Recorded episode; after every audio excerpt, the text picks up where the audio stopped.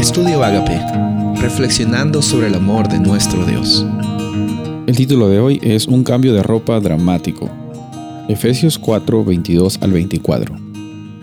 Con respecto a la vida que antes llevaban, se les enseñó que debían quitarse el ropaje de la vieja naturaleza, la cual está corrompida por los deseos engañosos, ser renovados en la actitud de su mente y ponerse el ropaje de la nueva naturaleza creada a imagen de Dios en verdadera justicia y santidad.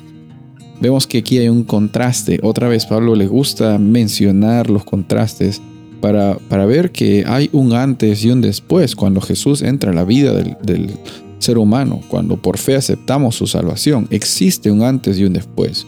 No se trata de que tenemos que mostrar el después. Ese es el trabajo del Espíritu Santo. Pero aquí está diciendo eh, que a ustedes no se les enseñó que tienen que dejarse llevar por lo que sienten o por sus o por su pasado, sentirse condenados o sentirse que no que no pueden salir de ese ciclo. No, a ustedes se les ha enseñado que tienen que quitarse el ropaje que antes llevaban, esa, esa ropa de la vieja naturaleza. Es un, es un cambio dramático. No es que hay una, una ropa vieja, una ropa de transición y una ropa nueva, no.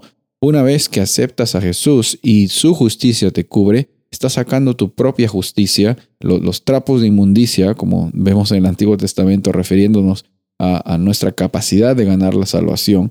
Y eh, se nos es dado la, justicia de Cristo Jesús. Sus acciones son imputadas a nosotros. Se nos es dada esa realidad. Esa ya es, eh, no, no es algo que tú tienes que alcanzar en un futuro, es algo que tú ya tienes, esa salvación en Cristo Jesús. Ahora, una vez que tienes esa realidad, tu experiencia es una experiencia de caminar en cada momento con el Espíritu Santo, siempre dándote sabiduría para que poco a poco también tu propósito sea un propósito pleno y tu vida sea una vida con abundancia. Pero esa abundancia empieza desde el momento que tú aceptas a Jesús en tu corazón.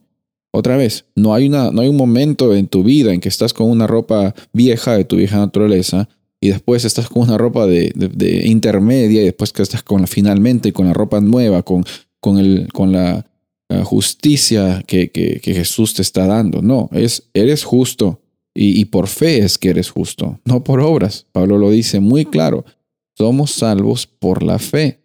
Por la fe es que recibimos esa salvación.